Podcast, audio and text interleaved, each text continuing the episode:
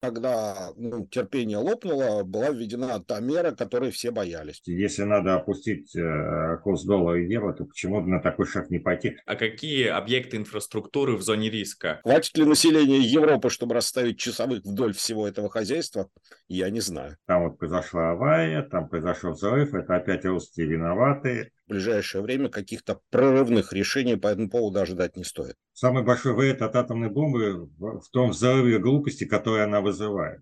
Всем привет! С вами Степан Горскин. Это «Реакция». Здесь вместе с экспертами мы обсуждаем новости ТЭК. Не забудьте подписаться и поставить лайк. Это поможет нашему продвижению. Сегодня разберемся, как военный конфликт на Ближнем Востоке повлияет на поставки нефти, кто стоит за атаками на инфраструктуру ТЭК и каких последствий ждать от указа о продаже валютной выручки. Сегодня у нас в гостях Владимир Бобылев, главный редактор журнала «Нефть и капитал», и Леонид Хазанов, независимый эксперт, доктор экономических наук. Владимир, Леонид, здравствуйте. Конфликт на Ближнем Востоке создает угрозу логистике нефтяных поставок и движению танкеров в Суэцком канале, а это 12% всей мировой торговли и 10% нефти и газа. Владимир, какие логистические угрозы существуют сегодня? У нас э, существенная, я бы даже сказал, существеннейшая часть э, нефтяных поставок – это поставки танкерные, и, соответственно, любые проблемы, возникающие в любом из э, проливов, через которые проходят вот эти вот танкерные транспортные артерии, это в любом случае удар по покупателям и, соответственно, большие проблемы с а, ценообразованием, потому что, ну, как мы все знаем, процента цены на нефть – это логистика. И, соответственно, как только возникают какие-то проблемы в этих самых проливах, то, естественно, цены тут же взлетают в космос. Ну, мы помним э, все эти истории с этим знаменитым контейнеровозом, который перекрыл канал, и что в результате получилось. Соответственно, а, мы помним все а, те как бы, реакции а, рынка на проблемы транспортные в проливах и соответствующий рост цен на нефть, поэтому, соответственно, любые проблемы ближневосточные, они так или иначе сказываются на логистике и на цене нефти. Есть ли риск, что палестинцы, по примеру украинцев, будут атаковать инфраструктуру? И вызовет ли это дополнительные сложности? Вы знаете, в принципе, все возможно, но палестинцы тоже не идиоты. Они прекрасно понимают, что если такие вещи они начнут устраивать, э, то возникнут проблемы у них. Другой вопрос заключается в том, а какой именно инфраструктуру они собираются атаковать. Если мы говорим о инфраструктуре Израиля, то это для них цель номер один. Да? Или одна из целей номер один.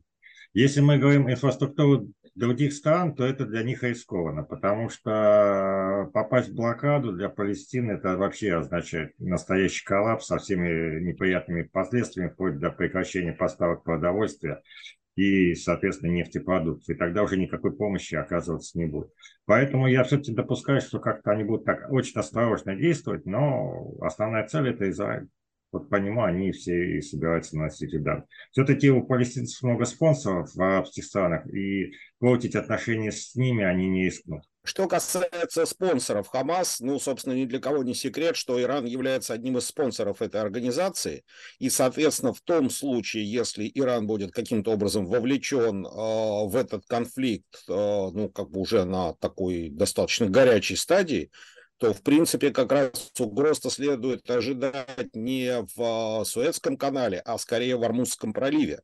Потому что треть а, территории Армузского пролива – это территориальные воды Ирана. И, соответственно, если в ответ на давление на Иран или какие-то выпады против него Иран перекроет, скажем, пролив, то на минуточку это угрожает практически трети мировых поставок нефти по морю потому что порядка 30% нефти э, проходит именно через Армузский пролив.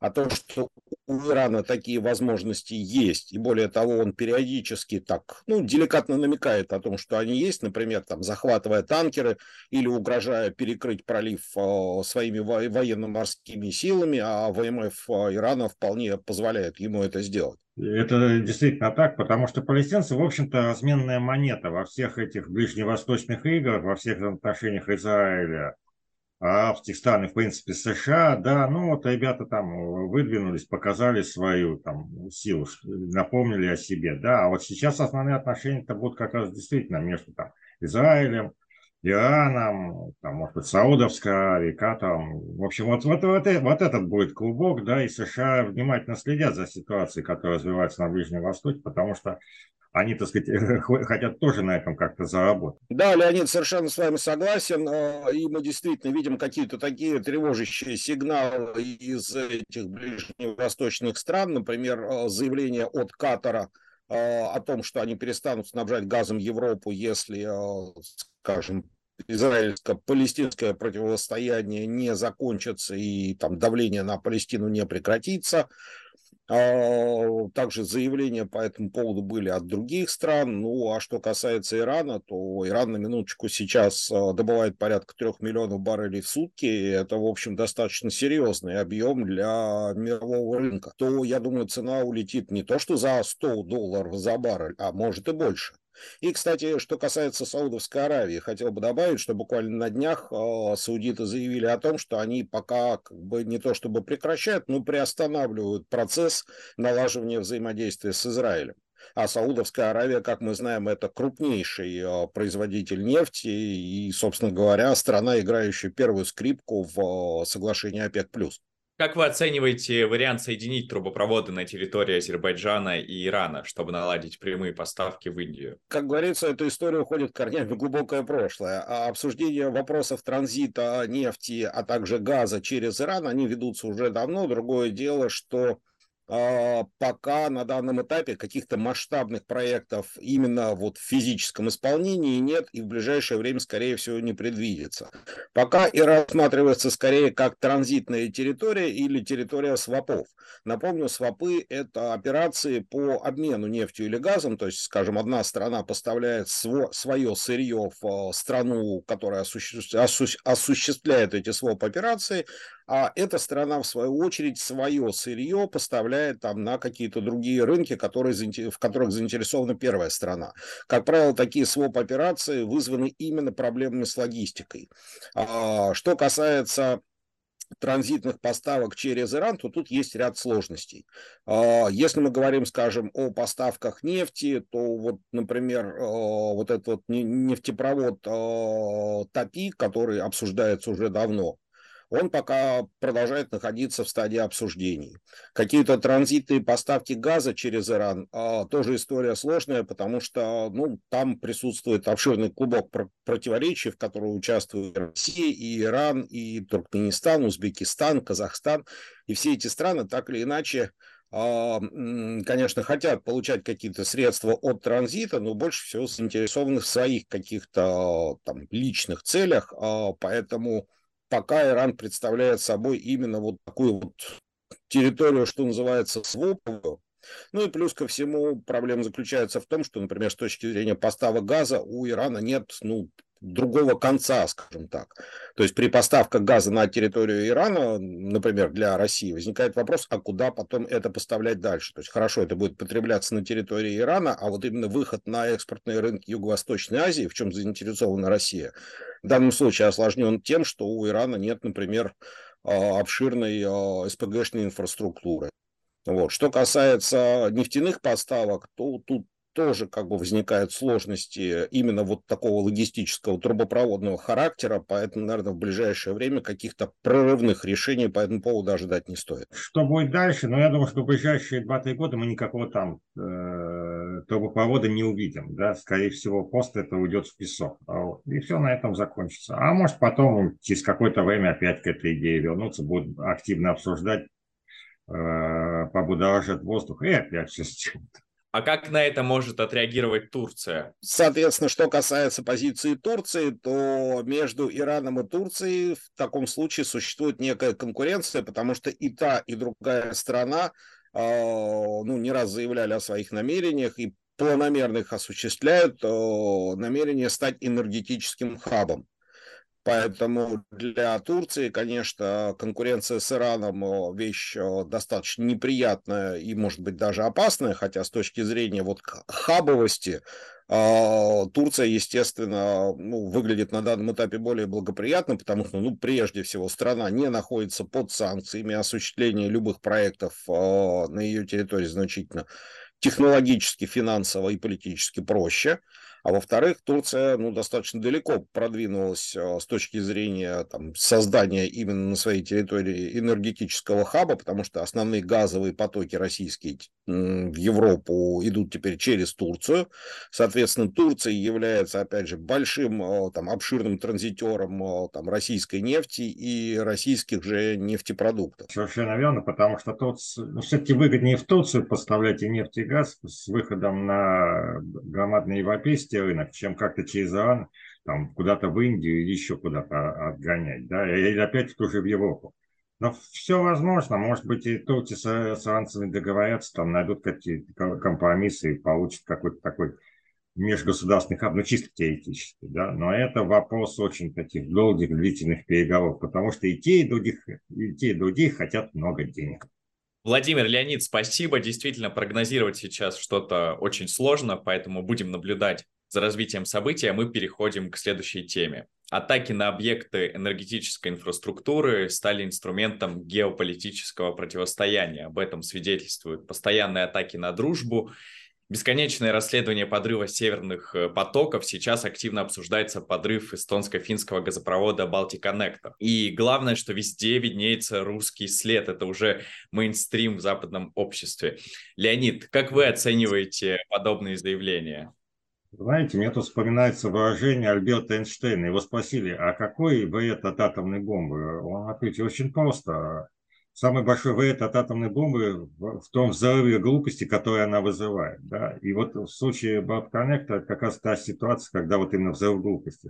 То есть, понимаете, вот если так почитать прессу, получается следующая картина. Значит, был корабль, да? стоял на якоре, начался шторм. По каким-то причинам кораблик э, с этого якоря там то сорвался, то ли сдвинулся. И якорем зацепил этот несчастный э, газопровод, да, там повредил его, соответственно, упало давление и так далее.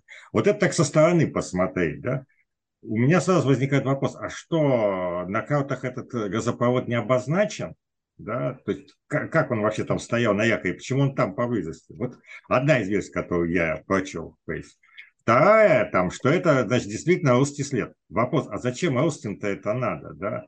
Так сказать, э, поднять цены на газ в Европе, ну хорошо, мы подняли. Но если Европа не захочет газ брать, она не будет его просто брать напросто. Мы решили там как-то отомстить за наши северные потоки, но это, мягко говоря, наивно.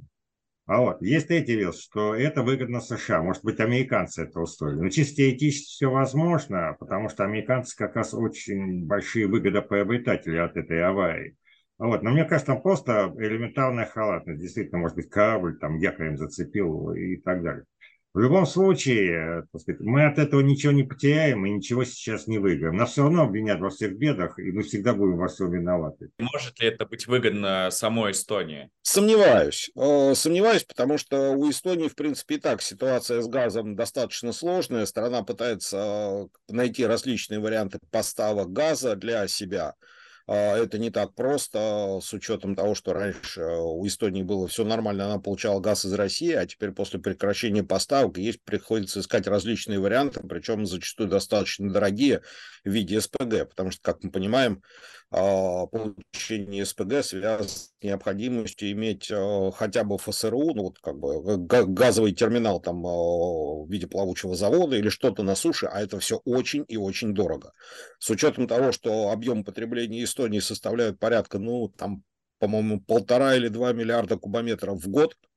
То есть ради таких объемов э, устраивать какие-то масштабные диверсии там в э, финских территориальных водах, в э, зоне действия НАТО, ну, овчинка не стоит выделки. Да, действительно, потому что эстонцы, а, они мучаются с газом, и вот так называемая энергетическая независимость России оборачивается ростом счетов на жилищно-коммунальные услуги для населения и, соответственно, тарифов для промышленных предприятий, которые там еще живы.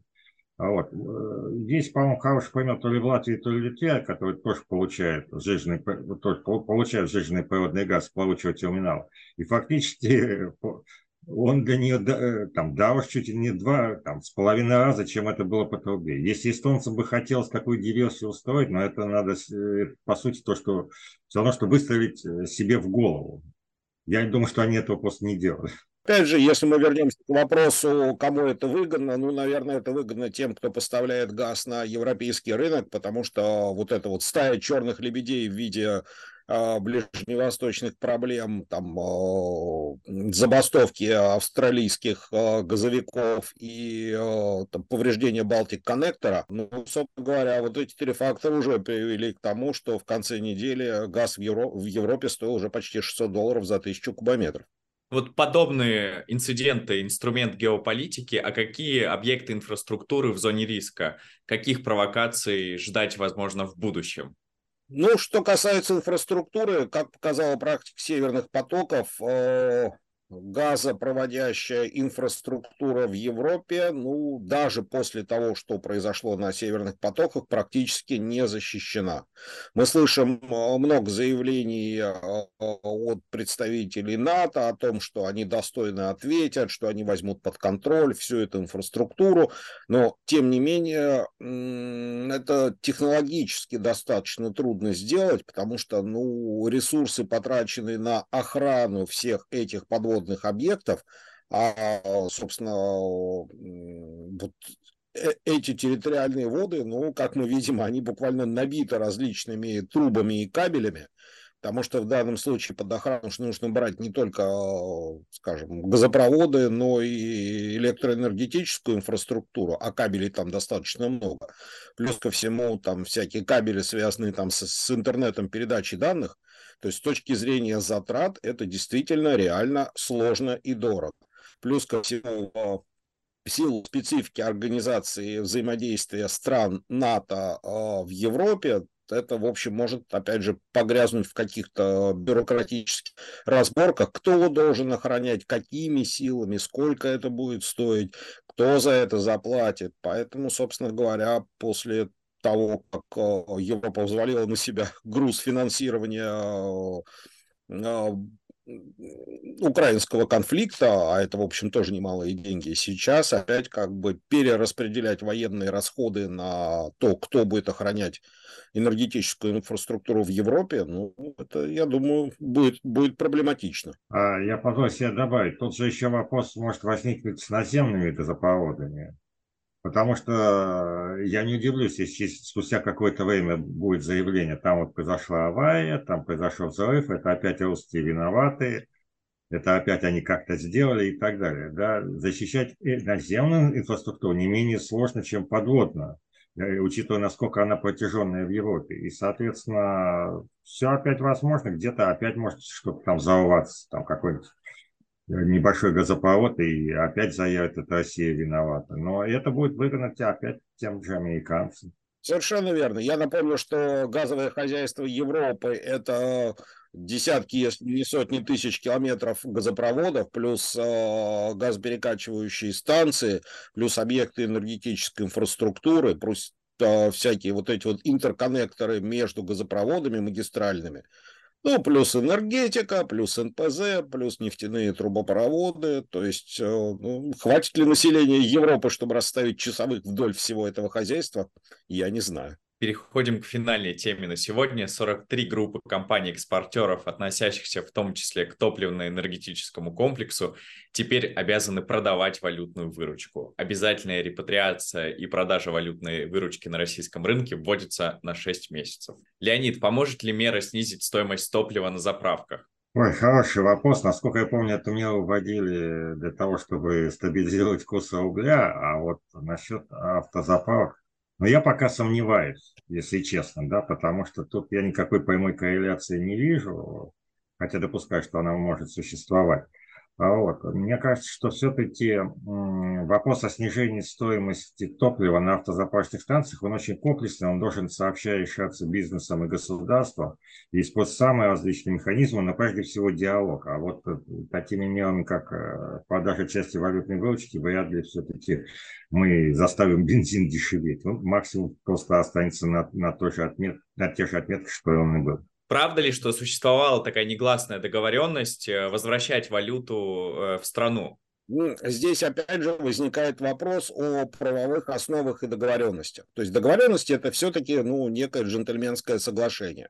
И, соответственно, с какими-то компаниями оно работает, с какими-то оно не работает. Плюс ко всему, э, речь наверняка идет о том, что там есть договоренность продавать определенный процент валютной выручки. Э, как бы тут наверняка возникла масса дискуссий по поводу размеров этого процента.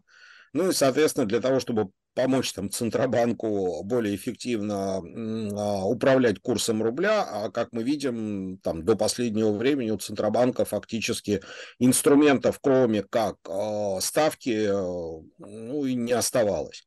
Ну, поэтому, собственно говоря, вернулись опять к вопросам обязательной продажи валютной выручки. Но я, кстати, напомню, что в принципе, как бы с точки зрения финансовой политики, правительство начинает возвращаться к каким-то инструментам, которые существовали давным-давно. Получается, что Винки, удерживая валютную выручку на иностранных счетах, э, выполняют функцию Центробанка и влияют на курс рубля. Ну, в какой-то степени да, потому что мы с вами понимаем, если у нас начинается приток валюты в Россию, соответственно, и меняется курс российского рубля. Просто у них, возможно, была такая необходимость, возможно, просто такое желание, да, ну, на всякий случай, пускай там загонится полежит, да, для каких-то целей. А, вот. И в этой ситуации, ну, мне кажется, что правительство, в общем-то, и правильно сделало, так сказать, если надо опустить э, курс доллара и евро, то почему на такой шаг не пойти? Возможно, просто попытались с ними договориться, не получилось. Ну, выпустили соответствующие документы, теперь они все это выполняют. И, кстати, когда стало известно об этом документе, там появились возгласы, что это тяжело, компаниям будет сейчас плохо, сейчас остановятся все инвестиционные проекты и так далее. Нет, этого вообще не будет. Да, это, ну, это обычный техническая операция. Да, это не так сложно сделать. Ну, какое-то время занимает. Честно говоря, я не смотрел вот подробно это постановление, соответственно, с точки зрения там каких-то наказаний за недосбор и недосдачу валюты, э, не знаю, насколько э, там, они прописаны, но тем не менее рисковать, я думаю, вряд ли кто-то будет, потому что, естественно, для компании это завязано в том числе и на какие-то, возможно, налоговые льготы, на какие-то договоренности с государством, потому что, опять же, если возвращаться к теме топливного рынка, государство не раз призывало компании компании увеличить объемы продаж на внутреннем рынке, а, и когда ну, терпение лопнуло, была введена та мера, которой все боялись, то есть запрет экспорта. Поэтому, соответственно, здесь нарушение уже не договоренностей, а законодательно прописанных условий а, продажи валютной выручки на внутреннем рынке, оно может косвенно ударить по компаниям, например, лишением каких-то там льгот, преференций или каких-то возможностей там, в других сегментах. Поэтому я думаю, в такие игры с государством вряд ли кто-то будет играть. Леонид, что вы думаете по этому поводу? В принципе, любую компанию там можно проверить, там э, найти налоговые нарушения, там нарушения э, законодательства о промышленной безопасности, можно действительно лишить лицензии там на добычу. Вот. И если кто-то из наших э, крупных экспортеров вздумает с такими играми заниматься, это будет печальный финал. А вот, поэтому они будут они выполнять, да, хотят они этого, не хотят, придется им это сделать. Владимир, Леонид, спасибо вам за такой живой разговор. Надеюсь, до встречи в следующих выпусках. Мы обсудили главные новости за неделю. С вами был Степан Горскин. Подписывайтесь на канал, ставьте лайки и делитесь мнением в комментариях. Увидимся в следующих выпусках.